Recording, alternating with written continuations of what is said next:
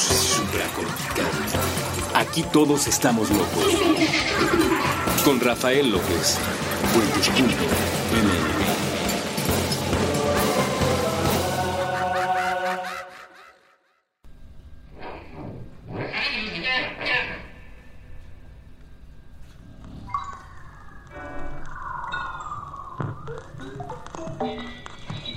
todos y bienvenidos una vez más a este programa que se llama Supracortical. Estoy muy contento de platicar con ustedes. Yo soy Rafa López y hoy vamos a hablar de un tema que me parece eh, muy interesante: cómo engañar a un psiquiatra. ¿Se puede engañar a un psiquiatra? ¿No se puede engañar a un psiquiatra? Algo que, que, me pasa a mí en lo personal muy frecuentemente cuando llego a algún lugar donde donde la gente todavía no me conoce del todo, es que me presentan y dicen, ah, pues él es Rafa y es psiquiatra, y todos te voltean a ver con cara de, este va a saber lo que estoy pensando. Eh, Vamos a ver si eso es posible, no es posible. Y, si es posible, tener un par de técnicas específicas para, para, engañar a tu psiquiatra y que nunca sepa lo que estás pensando. Entonces, vamos a platicar hoy, hoy un poquito de eso. Muchísimas gracias por, por acompañarnos.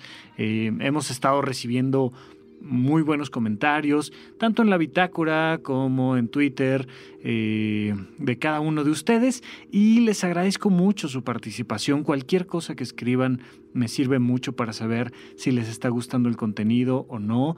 Y pues aquí hay muchas opciones en Puentes. Saben que tienen aquí la opción de supracortical, que es un, un programa dirigido sobre todo al tema de la calidad de vida, la felicidad, la salud mental y específicamente hablar sobre la locura. Le agradezco una y otra vez a la gente de Puentes eh, que me han abierto las puertas, los micrófonos y que tan amablemente me han ayudado a ir mejorando eh, la calidad de los programas. Hoy vamos a platicar específicamente de cómo engañar a un psiquiatra, pero para hablar de eso necesitamos entrar primero en generalidades qué demonios es engañar y qué es eh, mentir. Y mentir será algo bueno, será algo malo. ¿Qué estará pasando cuando una persona miente? ¿Por qué mentimos?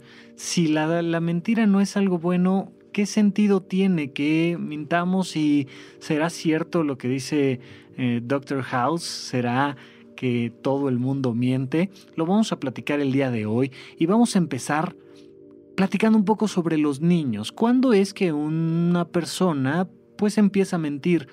Más o menos empezamos a mentir alrededor de los dos años. ¿Por qué? ¿Por qué será que hasta los dos años logramos generar esta capacidad de mentir? Bueno, eh, les he platicado un poco y si no lo vuelvo a hacer en esta ocasión. Cada uno de nosotros tiene grabada la historia completa de la evolución en el planeta Tierra. Tú que me escuchas, empezaste siendo dos células por separado, por un lado el óvulo, por otro lado el espermatozoide y en el momento de la concepción, en ese momento te formaste tú como una célula individual, como la primera célula que hace millones de años se formó en este planeta y eres una sola célula en unos pocos instantes esa célula empieza a duplicarse y a convertirse más que en una célula en un tejido, como la primera comunidad de células que hubo en el planeta Tierra. Y ese tejido empieza a crecer, crecer, crecer, crecer, crecer, crecer, hasta que es tan grande que la comunicación digamos, uno a uno ya no es suficiente. Las, las, células se comunican entre ellas a través de la pared celular y del intersticio, es decir, todo este, este contexto, esta gelatina donde están inmersas las células, pero básicamente cuando hay un pequeño grupo celular se comunican de pared a pared, es como, como salir y saludar a tu vecino, compartes la misma pared de su casa eh, y ahí hay una comunicación directa. Cuando ese tejido crece mucho, ya esa comunicación no es suficiente. Necesitamos vías de comunicación, necesitamos una calle donde, donde al lado de esa se construyan las casas, así como en el viejo este, para que haya vías mejores de comunicación. Y entonces generamos una especie como de lombriz Una lombriz no es otra cosa más que un grupo de células que tiene en medio una carretera. Esa carretera es un intestino básicamente. Tú que me escuchas, algún día fuiste una lombriz. Ni modo, hay que aceptarlo. Así es. Entonces, vamos creciendo y creciendo y creciendo hasta que es necesario vías de comunicación más rápidas, como el corazón, las venas, las arterias, que nos permiten empezar a formarnos como una especie de renacuajo que va creciendo hasta que somos una especie como de perrito o algún tipo de mamífero y así mismo fue la historia de la evolución en el planeta Tierra y ese mamífero va creciendo hasta que ya francamente tienes cara de chango.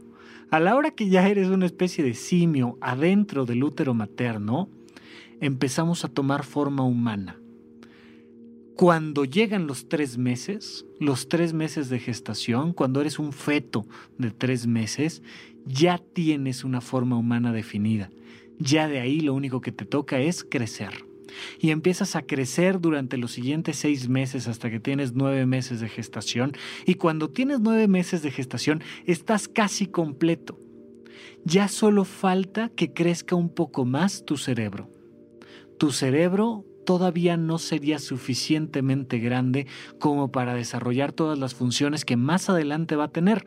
Entonces, naces con el cráneo hecho, eh, vamos a decir, como rompecabezas, como despegado, para que puedas pasar a través del canal de parto y entonces por unos segundos se aprieta tu cráneo y sales y sales al mundo. Una vez que sales al mundo, tu cerebro sigue creciendo y creciendo y creciendo.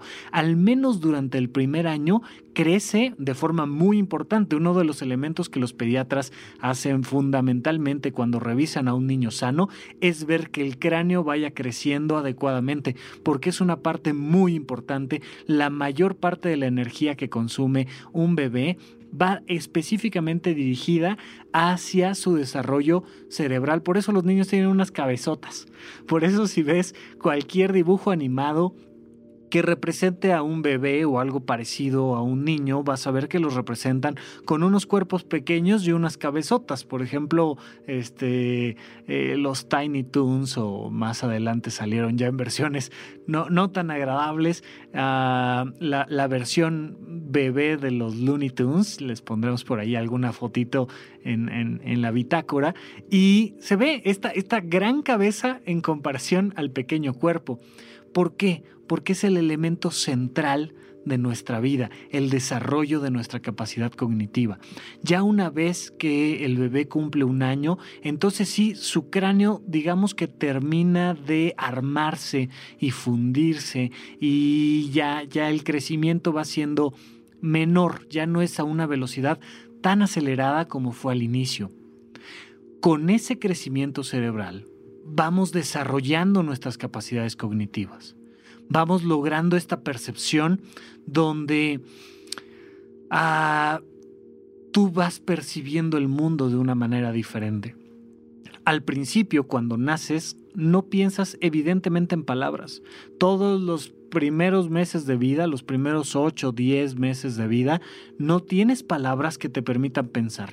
Hoy en día, cuando tú piensas, tú escuchas una voz, tu voz, adentro de tu cabeza pensando. Tú dices, ay, tengo hambre, y entonces te mueves hacia la comida. O dices, híjole, creo que debería de estudiar arquitectura, y entonces te inscribes en la escuela de arquitectura. Tú escuchas tu voz hablándote a ti y diciéndote qué es aquello que estás pensando. De esta manera, un bebé cuando nace no tiene sus elementos. Sí piensa, pero no tiene este pensamiento articulado que nos diferencia mucho de los animales los animales no tienen un lenguaje tan evolucionado como el que tiene el ser humano y entonces sí piensan, por supuesto que piensan.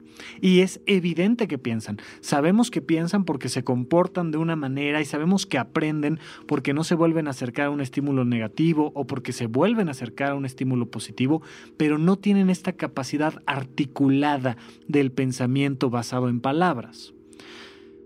Los niños lo van desarrollando lo van desarrollando durante el primer año de vida y más o menos los que tienen bebés lo sabrán mejor que yo, eh, empiezas a usar palabras básicas como mamá, papá, agua, etcétera, etcétera, y empiezas a, tener un pequeño acervo de eh, un discurso que te permite ir pensando mejor las cosas. Y entonces ya, ya sabes que cuando necesitas algo dices mamá, de hecho, hay muchos adultos que yo he escuchado que ante una situación angustiosa vuelven a decir, ay mamá, porque es algo que se queda arraigado, es lo primero a lo que llamas para pedir auxilio, pero cuando lo tienes en un pensamiento articulado, te permite expresarlo y conseguirlo de una mejor manera.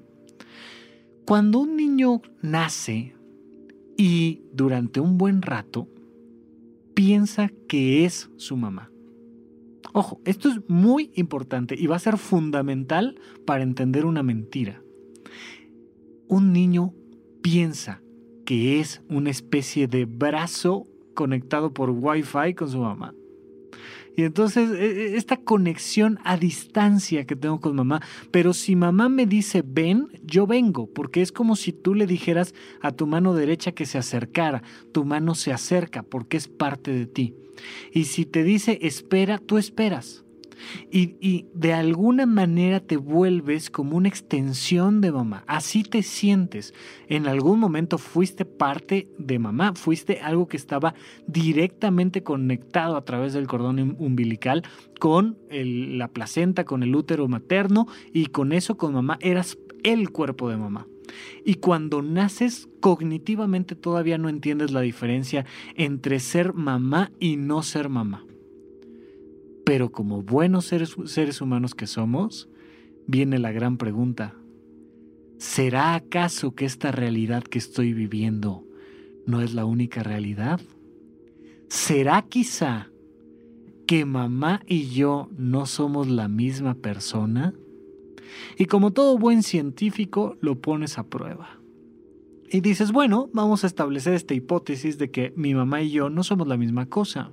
Vamos a ver si hay un proceso de independencia. La próxima vez que me diga algo, le voy a decir no. Y ahí empieza un proceso fundamental de independencia. Yo sé que muchas mamás quisieran que sus chicos de 30 años no les dijeran que no nunca, pero si lo hicimos bien desde los dos, comprendimos que una cosa es lo que mi mamá quiere y otra es lo que quiero yo. Y entonces solo por deporte, en los terribles dos años, el niño pone a prueba su independencia. Y entonces a lo mejor el tío le dice, este, oye, ven, y el niño viene. Pero si mamá dice, oye, bien, eh, oye, ven, el niño dice, no. Oye, no agarres ahí estas clásicas escenas donde el niño está con la jarra de cristal y entonces la mamá dice, deja, y entonces la voltean a ver y el niño dice, será. Y entonces poco a poco empiezan a tirar las cosas y, si vuelves a tirar, a tirar, la pluma ya no la levanto. Y el niño dice, bueno, pues vamos a ponerlo a prueba, pues soy científico. Y entonces tira la pluma y mamá la levanta. Y vamos entendiendo que una cosa es lo que dice mamá y quiere mamá y otra es la que digo yo y quiero yo. Al principio tenemos este sistema cognitivo y cerebral muy básico como el de un reptil. De hecho, se, ha estipulado de una manera pues científica, pero digamos con postulados un poco filosóficos, eh, que tenemos un cerebro reptil. Tenemos un cerebro reptil y cuando se refieren a esto no significa que traigamos una lagartija a mitad del cráneo, sino que pensamos exclusivamente en nosotros y pensamos en nuestro alimento y nuestra reproducción. Eso es algo que tú tienes, que tú que me estás escuchando tienes, y es algo que yo tengo. En la base más primitiva de tu cerebro, literalmente, está el cerebro reptil. Literalmente hay un conjunto de estructuras cerebrales que están diseñadas para que tengas supervivencia, entonces para que pienses en ti mismo y solamente en ti mismo, para que busques la reproducción y específicamente este estímulo sexual es de lo más básico y necesario que hasta la fecha tiene el ser humano y buscamos este estímulo de el alimento. Y entonces buscamos alimentarnos de nuestro entorno, reproducirnos en nuestro entorno y protegernos a nosotros mismos. Esas estructuras que se relacionan sobre todo con la amígdala y los ganglios basales son áreas muy importantes para la búsqueda de mi propia supervivencia. Ese es el cerebro reptil. Pero conforme va evolucionando la vida en el planeta Tierra, pero también tu cerebro, se desarrollan áreas sociales, donde ya no solo me preocupo por mí, sino me preocupo por el otro que es igual a mí. Me preocupo por la comunidad y empezamos a desarrollar reglas de comunidad. Idealmente cuando un niño que nace y crece y se desarrolla llega a los 21 años, debería desarrollar esta capacidad superior, estas áreas de la corteza cerebral que me permiten pensar en algo más espiritual, en algo que está más allá, en la comunidad más allá del cuerpo, en la vida y en la calidad de vida más allá del éxito material, del alimento, en algo trascendente. Pero ahorita no vamos a llegar hasta allá, nos vamos a quedar en el cerebro mamífero. Este cerebro mamífero, a diferencia del cerebro propiamente humano o del cerebro reptil, es un cerebro social. El elemento fundamental de esta comunicación entre mamíferos es nuestra capacidad social.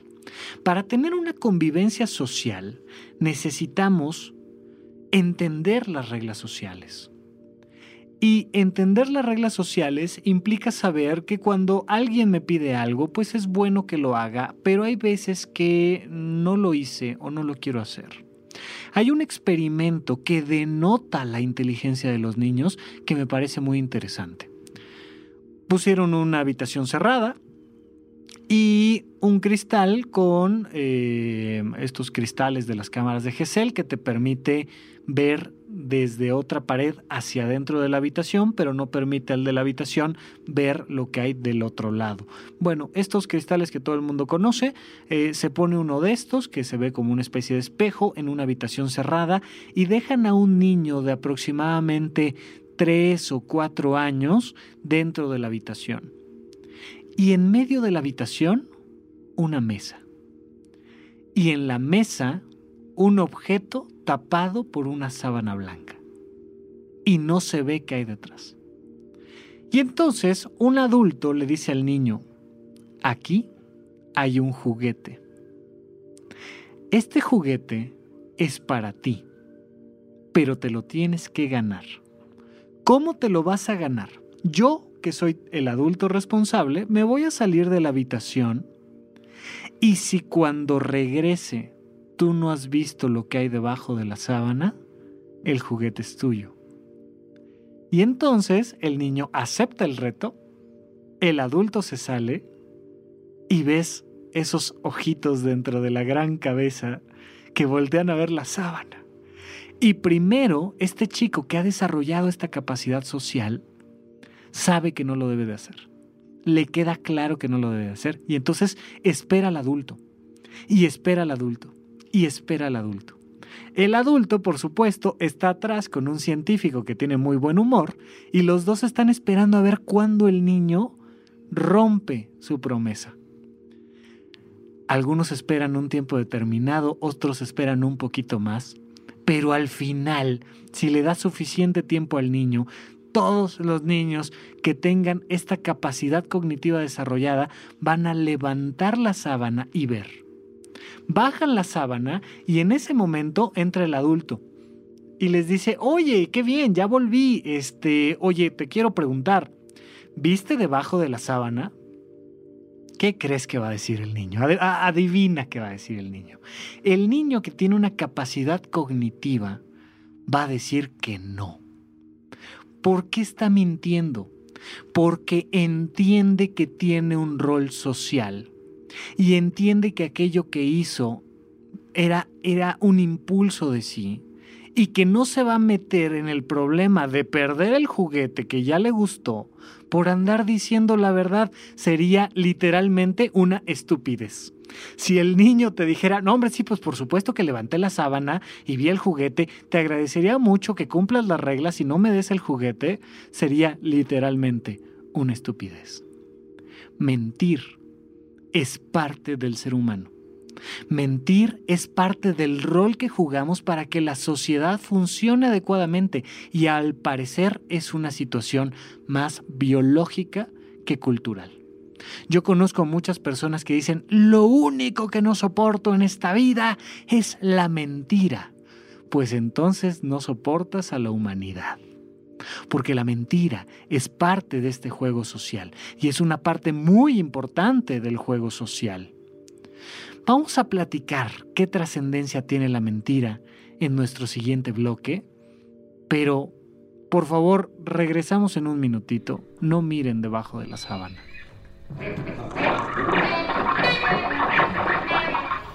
Décimo sexta edición del Corredor Cultural Roma Condesa. Roma Condesa. 16 y 17 de abril 2016. Gastronomía, diseño, moda, teatro, actividades para niños, mercado tiendas grandes y pequeñas, una ruta de café, tendedero de ideas en la Plaza Luis Cabrera, exposición de grabados, espacios públicos y privados, global y local condensados en el espacio de dos colonias. 16 y 17 de abril 2016. Décimo sexta edición del Corredor Cultural. Roma Condesa. Puentes. Recomienda.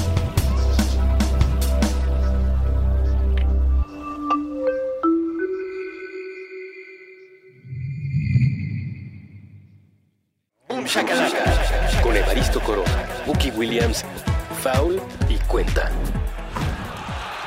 Nuevo episodio todos los sábados a las 10 de la mañana. Puentes.me La ruta más corta entre dos extremos es un puente.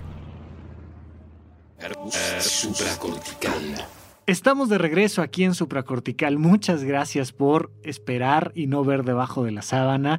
Yo sé que ninguno de ustedes lo hizo porque debajo está la respuesta a una pregunta muy interesante que es ¿cómo engañar a tu psiquiatra? Lo que establecimos en el bloque pasado fue que todos los seres humanos mienten y por favor, si alguien quiere contarme una mentira, me la puede contar a través de Twitter o en la bitácora y me pueden escribir con todo gusto, por favor. Ya saben, me pueden encontrar como arroba Rafa Rufus, la primera R con mayúscula y luego doble R en medio. Y también pueden dejar sus comentarios aquí en la bitácora. Eh, en general, por diferentes motivos que no voy a explicar, no sigo a nadie en Twitter, por favor no se me sientan mal por ello, pero si quieren mandarme algún mensaje directo, me pueden mandar un inbox a través de la página de Facebook, digamos que la de mi empresa, la, mía, eh, que se llama Vita Plena, vamos a poner el link ahí en la, en la bitácora es la primera V con mayúscula, Vita con T de Tito y plena todo junto y con minúsculas el resto, para que me escriban y me digan, oye Rafa, este quiero ir al programa, te propongo esto, te ofrezco lo otro, pero si no, por Twitter también es una excelente forma de que empecemos a comunicarnos y les agradezco muchísimo cualquier comentario, eh, lo que sea que me quieran plantear, estoy aquí verdaderamente para servirles, supracortical es un programa de ustedes, es un programa nuestro. Por eso el eslogan es aquí todos estamos locos, ustedes que me escuchan y yo que les hablo, eh, estamos locos. Así es que bienvenidos de regreso a Supracortical. Vamos a platicar un poquito más de este asunto de las mentiras. Entonces, si me escuchaste en este primer corte, te planteaba yo que este niño que tiene un desarrollo cognitivo natural miente. Fíjense que pasa algo bien interesante. No es que los niños sean mentirosos, es una capacidad cognitiva. Si tú le explicas al niño cómo funciona un reloj, y a este mismo niño en esta habitación con este juguete al centro le dices, mira, voy a salir cinco minutos. Cuando la manita larga de Mickey Mouse apunte aquí, en ese momento regreso yo y si no has visto el juguete, te lo entrego. Normalmente todos los niños esperan aproximadamente esos cinco minutos. Es decir, no son ganas de mentir. Pero cuando no tengo una referencia de tiempo, que también es un, elemento importante en el desarrollo cognitivo, comprender la distancia en tiempo, el niño suele acatar las reglas si, si tiene este elemento, porque le permite comprender que tiene que esperar. Eso es algo importantísimo dentro del principio de realidad en el que vivimos. Tiene que haber una distancia entre aquello que quiero y el satisfactor. Hay muchas personas que se frustran porque dicen, eh, ah, quiero ser médico. Ok, pues estudia cinco años de medicina. Ay, ¿por qué? Yo quiero ser ahorita. Ok. O este, quiero tener novia, pero ahorita. Bueno, pues mira, ve, acércate, platícale, compártele un poco. No, no, no, yo quiero ahorita. Pues entonces paga por ella. Pues no tengo dinero. Ah, pues entonces no. Y este elemento de la frustración em, le llaman, le llaman los, los psicólogos y los psiquiatras y los terapeutas esta tolerancia a la frustración.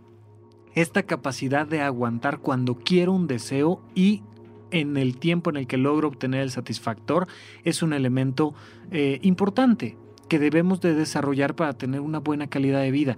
Comprender que hay una distancia entre lo que quiero y lo que obtengo. Eso se llama tolerancia a la frustración. El nombre ya sé, no es muy bonito, suena un poco frustrante, pero, pero no está nada mal. Aprender a pastorear un poquito el deseo entre lo que quiero y lo que obtengo, un vaso de agua, unas vacaciones, una carrera, un éxito comercial, una empresa, cualquier cosa tiene un lapso de tiempo y hay que aprender a esperar.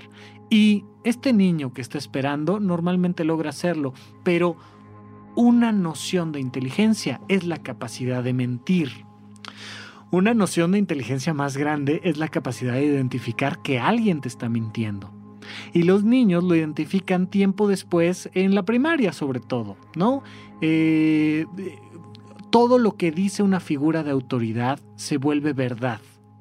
Hasta que el niño poco a poco va diciendo, no, no, no, espérame, aquí me están mintiendo. Y entonces encuentro la diferencia entre algo que intuyo como realidad y algo que eh, me están diciendo como una afirmación. Y entonces de repente me dicen que sí te voy a comprar el helado y digo, a ver, a ver, a ver, esto ya me lo han aplicado antes. Ya me dijeron que sí me van a comprar el helado, me porto bien y dejo de llorar y ahora resulta que no hay helado. ¿Qué pasó? Aquí alguien me está mintiendo. Y poco a poco, como una muestra de inteligencia, vamos aprendiendo a identificar que alguien más me miente. Esto es muy importante. Tenemos que saber que el otro tiene la capacidad para mentir y tenemos que saber que nosotros tenemos la capacidad para identificar al que me miente. Hay por ahí una, una vieja frase que yo he escuchado más entre, entre personas eh, judías y bueno, yo asumo que esto, esta frasecita la desarrollaron ellos, pero si no, ustedes disculpen, pero la frasecita es, si me engañas una vez, qué vergüenza de mí. Si me engañas dos veces, qué vergüenza de ti. Eh, es muy importante que comprendamos que la primera vez pues te pueden engañar a ti. Pero la segunda vez ya el tema es eh, tú contigo. Yo tengo que aprender a identificar que me estás mintiendo y desde ahí actuar en consecuencia. Hay muchas personas que, les juro, van años a terapia para decir, es que mi marido me engaña. Ok, ¿y tú qué estás haciendo? No, no, yo vengo a terapia para que me digas qué hacer para que mi marido no me engañe. Mira, tu marido va a ver debajo de las sábanas. ¿Qué hay debajo de las sábanas? No sé. Pero va a ver debajo de las sábanas y te va a decir que no vio. Tú tienes que tomar la decisión de qué haces ante la mentira del otro. Tú no puedes esperar que el otro mienta, incluidos tus hijos. Si tu hijo tiene más de dos años, te va a mentir. Es parte de su inteligencia.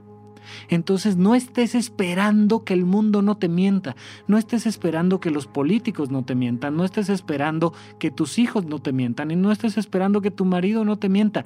Tú actúa en consecuencia. Identifica la mentira y habla con ellos o simplemente aléjate o pon una consecuencia o lo que tú me digas, pero tú tienes que actuar dependiendo de qué tanto y en qué te mienten las otras personas. Bueno, ¿cómo hacerle para saber que alguien me está mintiendo? Los especialistas en identificar mentiras, eh, el polígrafo en sí, pero además hay personas que se dedican a analizar si una persona miente, busca encontrar inconsistencias entre dos elementos muy importantes. Lo que la persona dice y lo que la persona hace. Vuelvo al ejemplo del helado. Si te callas, te compro un helado. Me callo y no me compro un helado. Por tanto, estaba esta persona mintiéndome. Es fácil identificar ese tipo de mentiras, pero hay mentiras mucho más sutiles. Y un elemento importante en medio son las emociones. ¿Cómo sé que me vas a mentir? Porque vas a tener una disonancia emocional. Cuando el adulto entra a esta habitación y le pregunta al niño si vio debajo de la sábana, normalmente el niño pone, le llamamos carita de culpable. Y entonces así como que sonríe y ve para abajo y entonces te dice que no vio su carita, sus expresiones faciales, su movimiento corporal, te está diciendo que efectivamente te está mintiendo y que hubo una discrepancia entre su discurso, que te está diciendo que no vio, y su conducta, que efectivamente vio. En medio están las emociones.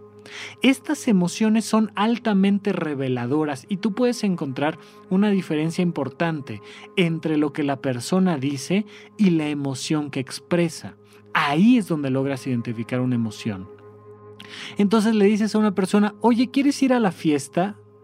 Y entonces sube las cejas y pone carita triste y te dice, sí, te está mintiendo, no quiere ir a la fiesta. ¿Cómo lo sabes? Porque está expresando la emoción. Es muy difícil mentir. Hay gente que se cree que son grandes expertos este, en el arte de la mentira. No, la verdad es que la mayoría de los humanos somos muy malos identificando mentiras. Eh, incluidos y especialmente jueces, policías, figuras de autoridad que deberían de estar diseñadas para reconocer mentiras, suelen tener una muy pobre capacidad de encontrar las mentiras del otro. Eh, hay, hay, un personaje que es crucial y que siempre se tiene que mencionar cuando hablamos de mentiras. Es un psicólogo norteamericano famosísimo, conocido como el padre de la psicología moderna de alguna manera, es el maestrísimo Paul Ekman. Paul Ekman eh, fue dramatizado en una serie muy buena, al menos la primera temporada se las ultra super recomiendo, que es Light to Me. Light to Me tenía un personaje principal que era Cal Lightman, haciendo referencia a Paul Ekman. Y evidentemente está dramatizado, pero te enseñan cosas muy interesantes. Por ejemplo, juntar las cejas y levantarlas, hacer una especie de, triángulo entre las cejas y los ojos, es un símbolo de tristeza. En general, se puede aplicar para muchas otras cosas y realmente la lectura de expresiones faciales es un tema bastante complicado, pero es un signo de tristeza. Todos conocemos el signo universal de alegría, que es la sonrisa. Pero también si arrugas la nariz y haces una expresión de asco, estás hablando precisamente de ese desagrado y esa expresión también representa una emoción. Entonces tenemos tristeza, asco, alegría y si por el contrario en vez de levantar las cejas hacia arriba las bajas, entonces vas a ver una expresión de enojo. Estas cejas que se juntan y que van dirigidas hacia la nariz te hablan de una persona que está enojada. Si además enseña los dientes, está más enojada. Si además enseña los dientes y saca, la barbilla, córrele. De verdad, córrele porque es una persona que está muy enojada. ¿sí? Tenemos esta alegría, tristeza, asco, enojo y hay una expresión facial básica más que en inglés le llaman contempt, que es una especie de desprecio. Es, es lo que aquí en México llamamos el no me truenes la boca. Es el... Ah, es como hacer una media sonrisa de un lado para hacer el ay mamá y entonces jalas la boca hacia un solo lado y haces una expresión de contempt. Fíjense que esa es de las emociones más peligrosas. Cuando entre una pareja, entre un, un par de novios, unos esposos, lo que tú me digas, hay muchas expresiones de contempt, la relación está en un riesgo altísimo. Es una emoción muy peligrosa. No importa lo que te diga el discurso, tiene que ir a favor de la emoción. Si la persona te dice estoy contenta y levanta las cejas con signo de tristeza, te está mintiendo. Pero si te dice estoy triste y levanta las cejas con signo de tristeza, pues entonces está triste. Evidentemente estamos hablando aquí de cómo identificar mentiras este nivel 1 amateur. ¿no? no me estoy metiendo mucho, a lo mejor algún día dedicaremos un programa completo, pero quiero que se entienda esto. Identificar mentiras es fácil. Depende de que analices la diferencia entre el discurso y la expresión facial o la conducta propiamente. Entonces, si la persona te dice, ay, qué asco, eh, lo que sea, así, como por ejemplo, clásica expresión de una que otra niña que me he encontrado por ahí, qué naco, y entonces arrugan la nariz, verdaderamente les da asco, no te está diciendo mentira, es lo que está diciendo.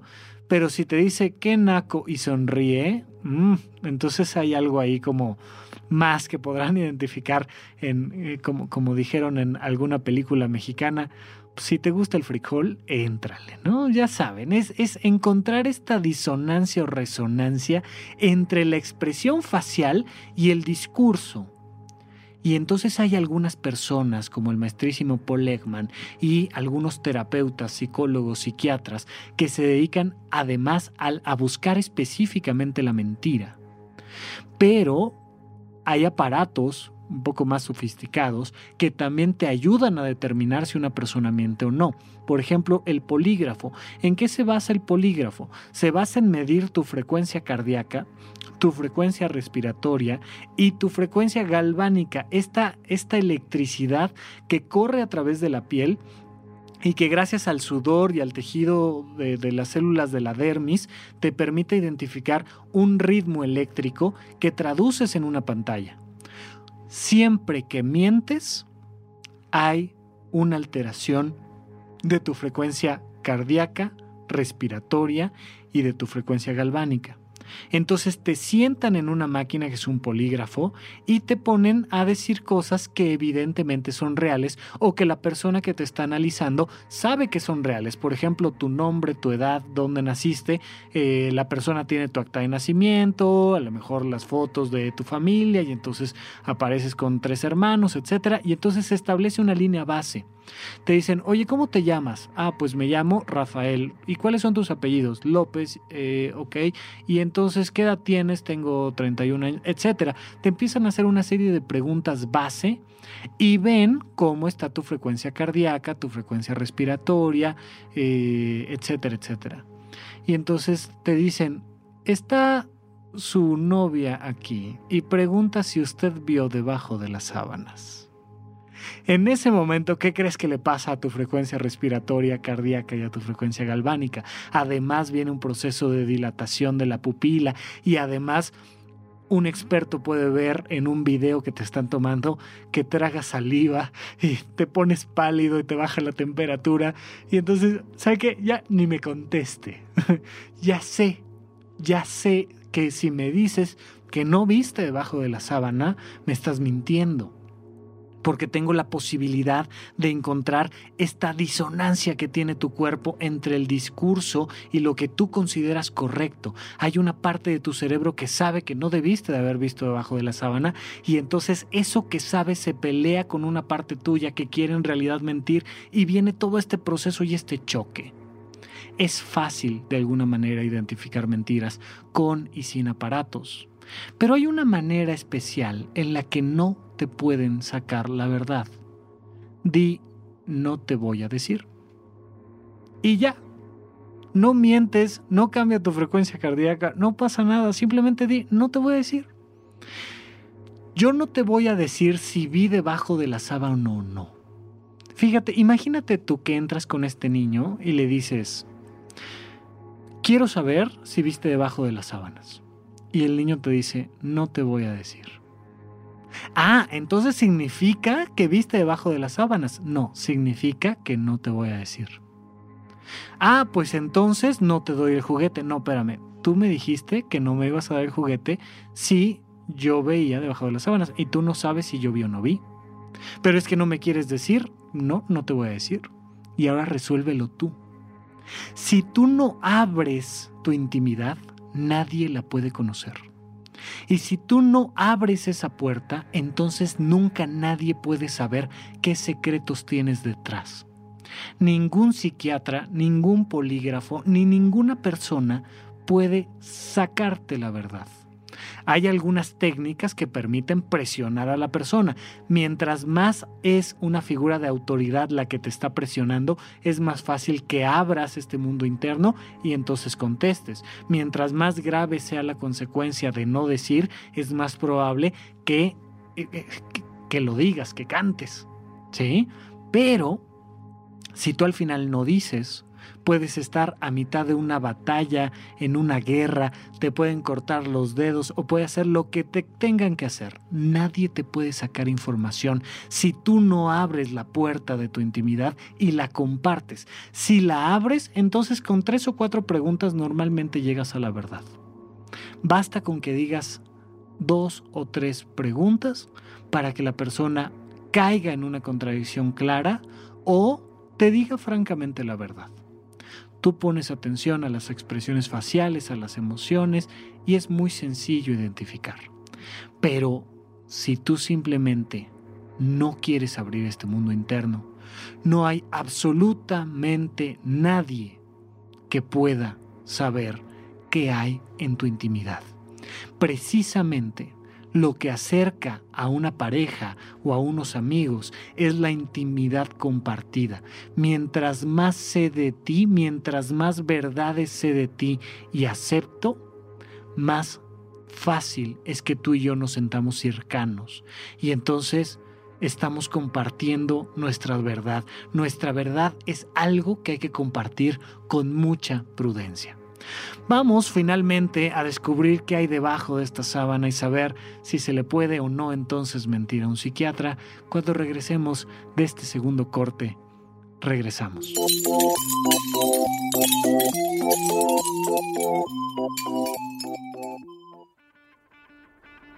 La gente de un lado del camino está tratando mal a la gente del otro lado del camino. La gente que tiene un trabajo está tratando mal a la gente que no tiene trabajo. La gente con una religión está tratando mal a la gente que tiene otra religión. La gente que escucha un tipo de música está tratando mal a la gente que escucha otro tipo de música. La gente que gusta de un tipo de zapatos está tratando mal a la gente que gusta de otro tipo de zapatos. La gente que gusta de moverse en un tipo de vehículo está tratando mal a la gente que gusta de moverse en otro tipo de vehículo. La gente que está respirando está tratando mal a otra gente que también está respirando. La gente que gusta de un tipo de comida está tratando mal a la gente que gusta de otro tipo de comida. La gente que no usa drogas está tratando mal a la gente que se pregunta por qué no se pueden usar drogas. La gente en un lado del camino no escucha a la gente del otro lado del camino. Dinamita tus prejuicios. Construye puentes.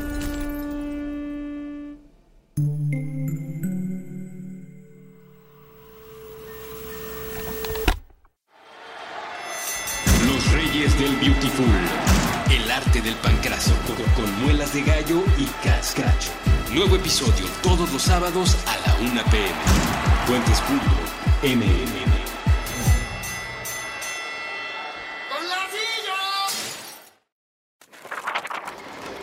Ingeniería mental para mantenernos cerca. Puentes.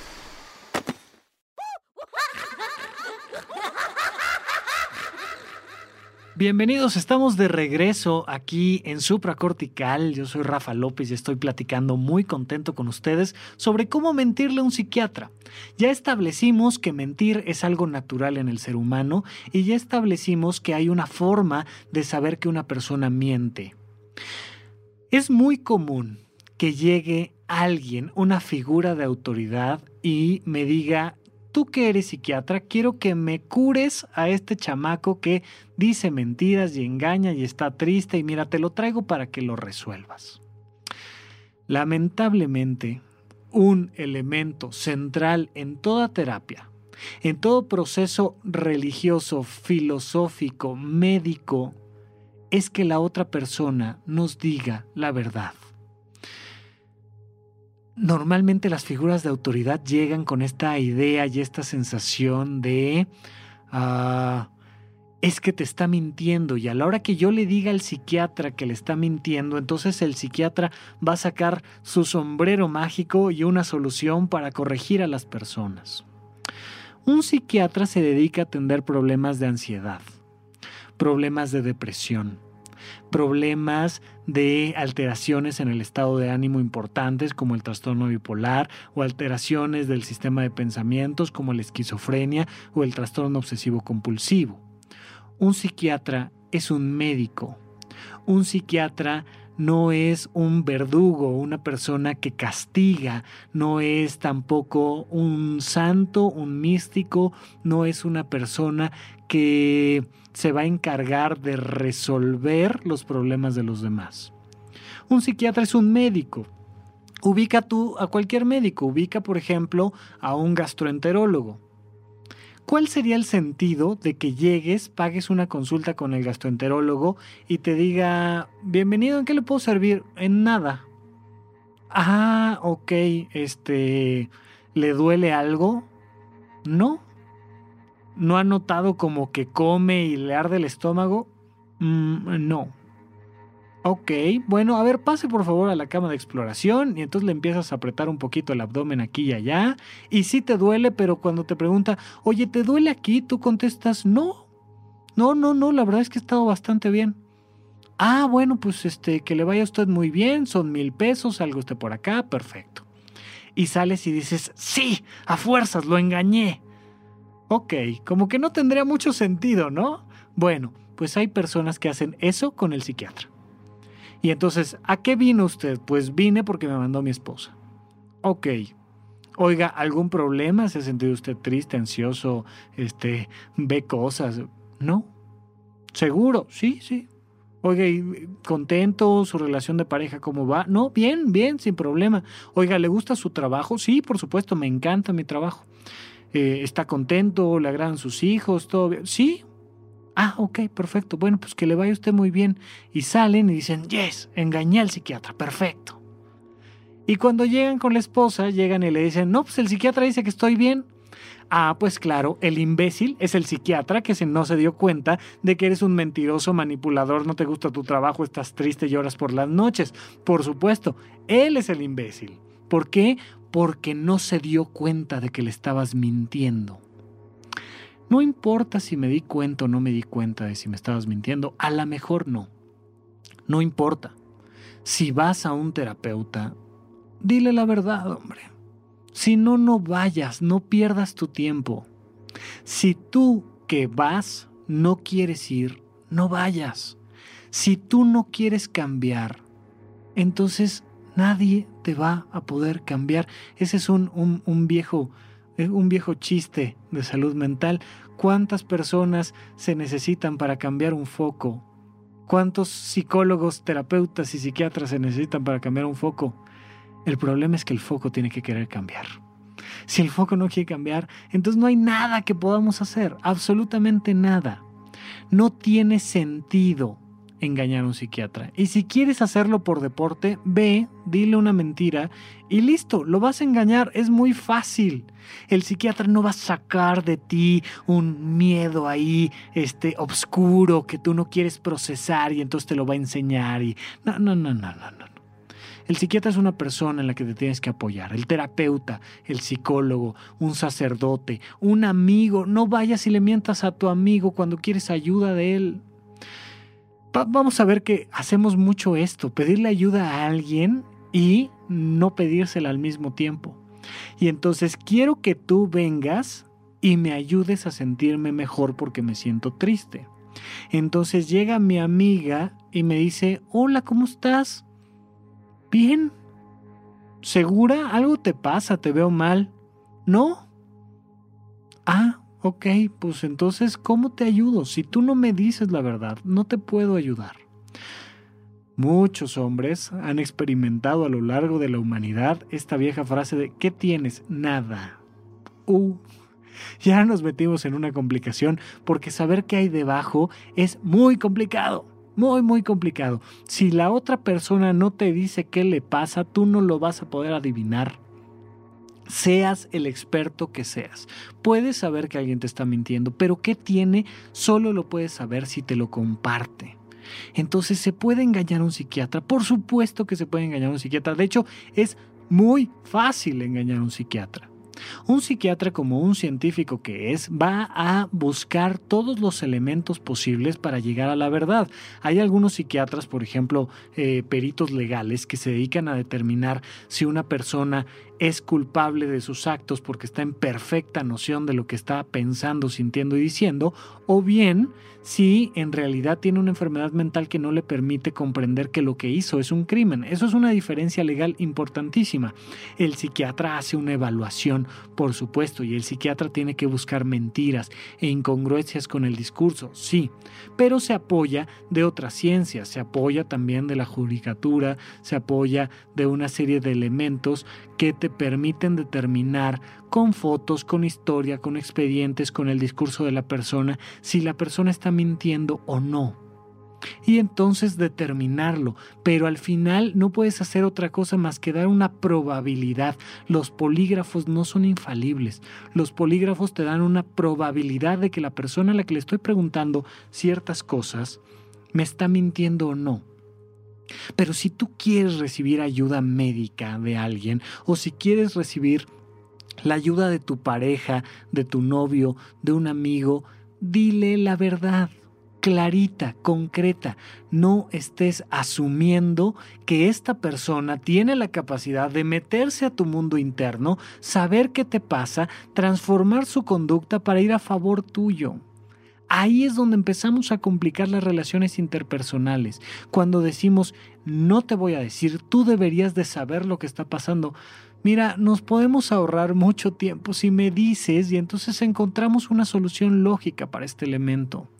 Es una mejor vía de comunicación, es una vía más inteligente seguimos hablando del desarrollo cognitivo. Idealmente estamos llegando ya a esta edad adulta, los 21 años, cuando sacamos las mejores capacidades de nosotros. Entonces, cuando nacemos, no tenemos capacidad de mentir, ni siquiera de hablar. Poco a poco aprendemos a mentir. Más adelante en nuestra vida, aprendemos no solo a mentir, sino a identificar mentiras. Y más adelante, si evolucionamos, aprendemos a no mentir. Para que vivamos en una sociedad libre de mentiras, tendríamos que todos como humanidad o la mayoría de nosotros evolucionar un poco más. Llegar a un punto donde podamos decir las cosas como son sin que esto agreda las emociones de nadie. Oye, ¿te quieres casar conmigo? No. Hombre, pues qué bueno que me lo dices para no seguir perdiendo el tiempo a ti. Te lo agradezco. Mil gracias por el tiempo compartido. Que te vaya muy bien. Cuídate. Nos hablamos el lunes. Hasta luego. Listo. Sin problemas, sin gritos, sin conflictos. Pero al menos lo que nos ha enseñado Hollywood es que todavía estamos en un momento donde tenemos que juntar las cejas y levantarlas y decir sí. Dado que ya llevamos 10 años juntos, sí, sí me quiero casar contigo, cuando mi expresión facial dice que no. Esto es otro elemento muy importante. Hay gente que miente y ni siquiera se da cuenta que miente. Y entonces, este, ¿quieres estudiar medicina? Sí. ¿Seguro? Sí. Oye, se me hace raro, te desmayas cuando ves la sangre, no te gusta leer, a ti lo que te gustan son las matemáticas. No, sí, no, no, le, pregunté yo a mi papá, este, mi abuelo, los dos son médicos, yo ya tengo el boleto de la colegiatura, este, pues evidentemente voy a ser médico. ¿Seguro? Sí, y no se dan cuenta que se están mintiendo ellos mismos. Entonces, algo muy importante es no te mientas a ti. Es bien fácil mentirse. Eh, estaba platicando el otro día con una chica que me dice, hoy como que mi relación de pareja no va bien. Ok, ¿y tú quieres corregir tu relación de pareja? Y entonces ves que pone carita de te estoy mintiendo y dices, sí, segura. Ay, bueno, pues este, la verdad no sé. ¿No sabes? No, no sé. A ver, te lo voy a volver a preguntar. ¿Quieres seguir con tu pareja? Ay, y los silencios empiezan a ser más largos y te dice, eh, sí. Y le dices, a ver, a ver, te lo voy a volver a preguntar. ¿Quieres seguir con tu pareja? No. Y cuando dicen no, respiran y suspiran, ah, como que se quitaron un peso de encima. Y le dices, ok, ya viste que te estabas mintiendo. Ay, sí, ya vi que me estaba mintiendo. Bueno, pues vamos a hacer lo correspondiente. Ya no quiero estar con esta pareja, o no quiero ir a este viaje, o ya no quiero trabajar aquí, o ya no quiero vivir contigo. Lo que tú me digas. Pero no te mientas a ti. Si quieres invertir mil pesos e ir y este, eh, mentirle a un psiquiatra, adelante, por deporte, está bien, está padrísimo, no pasa nada. Pero especialmente hay una persona a la que no le debas de mentir, a ti mismo. Pero requiere un proceso evolutivo cognitivo mayor, requiere, requiere que tengas la posibilidad de corregir tus emociones ante una situación. Oye, no, ya no quiero trabajar aquí pero necesito el dinero. Ah, bueno, pues necesitamos enfrentarnos y buscar soluciones prácticas ante una serie de circunstancias, elementos y problemas. Necesitamos que no te mientas y aceptar las consecuencias de las decisiones que tomes. Parte de no decirte mentiras y luego busca la decisión más inteligente, no porque en este momento digan, no, ya no quiero estar con mi pareja. Ah, pues en ese momento le hablas y le dices, ¿qué crees? Estoy con el psiquiatra y me acabo de dar cuenta de que ya no quiero estar con... No, no, no, no, no. Despacito, vámonos despacito, vamos a volverlo a pensar, pero siempre utilizando la brújula de nuestras emociones. ¿Qué quiero? ¿A dónde voy? No te mientas. Cuando la brújula de tus emociones se mueve hacia la izquierda y tú vas hacia la derecha, tu vida va a ser una locura, va a ser un infierno. Muévete siempre a favor de tus emociones, pero para eso tienes que ser muy honesto con una persona, contigo mismo, contigo misma, contigo que me escuchas. Tú tienes que ir a favor de ti. Tú tienes que decirte la verdad a ti. Si te dices la verdad a ti, miéntele a quien quieras. Pero dile la verdad a la persona más importante del mundo, a ti. Tú debes ir a favor de ti. Bueno, entonces, ¿Se puede engañar a un psiquiatra? Claro que se puede engañar a un psiquiatra. ¿Se le puede engañar a nuestros padres? Sí. Es difícil engañar a una persona que está entrenada en la detección de mentiras, pero sí se puede. Está bien, no pasa nada. ¿Se puede engañar a un polígrafo? Sí. Y de hecho hay algunas personas, eh, especialmente los sociópatas, que son un tipo de persona que pareciera ser que tienen algunos cablecitos eh, desconectados y entonces no sienten culpas. A la hora de que no sienten culpas, tienen la posibilidad de mentir sin generar este problema dentro de sus emociones y actuar en consecuencia. Entonces pasan perfecto las pruebas de los polígrafos, pueden engañar perfectamente bien a una persona especializada en la detección de mentiras porque tienen la capacidad de no sentir culpa ante una mentira importante. Son estas personas, eh, ya los psicópatas, por ejemplo, que pueden entrar a asesinar a alguien y dejar el cadáver ahí, ver la tele y comerse un plato de cereal con toda tranquilidad. Es una es una enfermedad de alguna manera, es una discapacidad el no poder tener esta empatía y no sentir culpa cuando estoy agrediendo a alguien. Puedo robarle algo a alguien sin que me cause ningún tipo de problema emocional. De alguna manera es una enfermedad. Bueno, este tipo de personas pueden mentir, pero la mayoría de las personas nos cuesta mucho trabajo mentir. Un psiquiatra no es un buen mentiroso. Eh, por lo regular es muy empático y trata de hacer las cosas a favor del otro, entonces suelen ser malos mentirosos. Buenos mentirosos, no sociópatas ni psicópatas, los actores de teatro, por ejemplo, los actores en general, son gente que se meten en el personaje y se hacen a ellos mismos otro personaje. Y si un personaje comete algo cuando se bajan del personaje, pues entonces ya no tienen esta resonancia afectiva y entonces pueden mentir muy bien. Digamos que, que un gran actor es alguien que nos engaña. Tú sabes que, que X personaje no es el actor. Tú sabes que hay un actor que se llama Leonardo DiCaprio, que se llama Robin Williams o que se llama Silvestre Stallone o como se llame, y no se llama este ni Rocky ni Peter Pan ni, ni ningún otro personaje, sino que son dos personas diferentes. Pero cuando dices qué buen actor es, es porque te engañó muy bien. Un mago es un experto en el arte de la mentira. Es un experto al que le pagas por mentirte. Fíjate, esto es algo padrísimo. La gente dice, no, no, es que deberíamos de erradicar la mentira del planeta Tierra. No, hombre, nos quedaríamos sin magos. necesitamos la magia y necesitamos la actuación, necesitamos que alguien nos mienta. Y es muy bueno pagarle a alguien para que te mienta, siempre y cuando sepas que te va a mentir. Hay un acuerdo detrás. Entonces ya no es mentira, ya es un acto, ya es un show, ya, ya, es, ya es algo prefabricado para que genere en ti la ilusión de la realidad. Esos son personajes especializados en mentir, pero que están dentro de la estructura social a favor de las leyes. Bueno, entonces, para concluir, la mentira existe, pero conforme vayamos evolucionando, ojalá haya algún momento en el que podamos despegarnos de la mentira, ser más allá, trascender la mentira implicaría que como sociedad seamos capaces, uno, de no mentirle a la persona más importante del planeta Tierra, a ti mismo. Si no te mientes a ti mismo, estás ayudando a erradicar la mentira del planeta Tierra.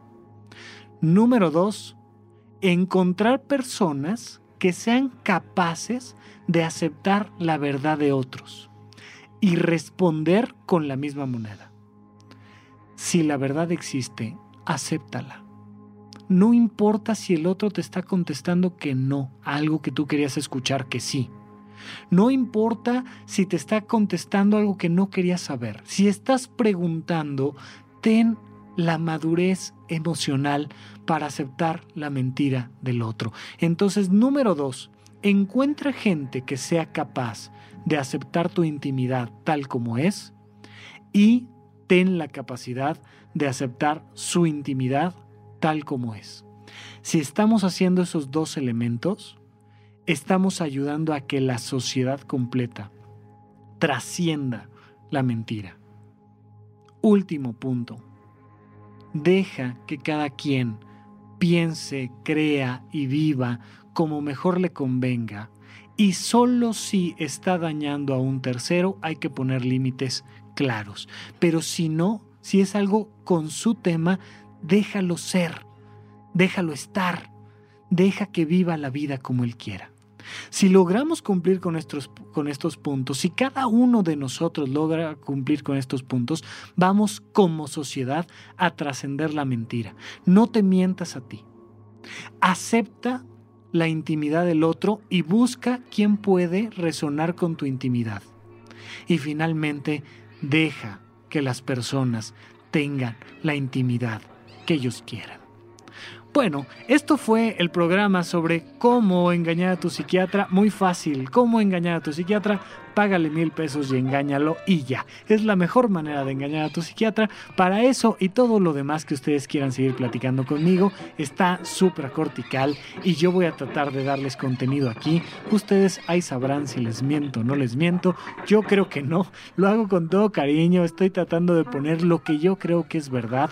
Pero pues ya saben que un loco puede mentir sin un problema emocional. Así es que considerando que aquí todos estamos locos, pues no me queda más que el gusto de seguir platicando, de saber que ustedes me escuchan y aquí estoy para servirles. Muchísimas gracias. Hasta la próxima.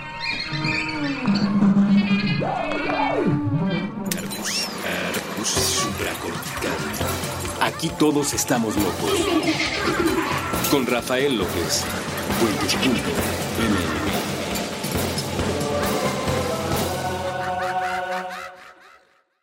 En Sherwin Williams somos tu compa, tu pana, tu socio, pero sobre todo somos tu aliado, con más de 6.000 representantes para atenderte en tu idioma y beneficios para contratistas que encontrarás en aliadopro.com. En Sherwin Williams somos el aliado del PRO. Hello, it is Ryan, and we could all use an extra bright spot in our day, couldn't we? Just to make up for things like sitting in traffic, doing the dishes, counting your steps, you know, all the mundane stuff. That is why I'm such a big fan of Chumba Casino. Chumba Casino has all your favorite social casino style games that you can play for free anytime, anywhere with daily bonuses. That should brighten your day a little.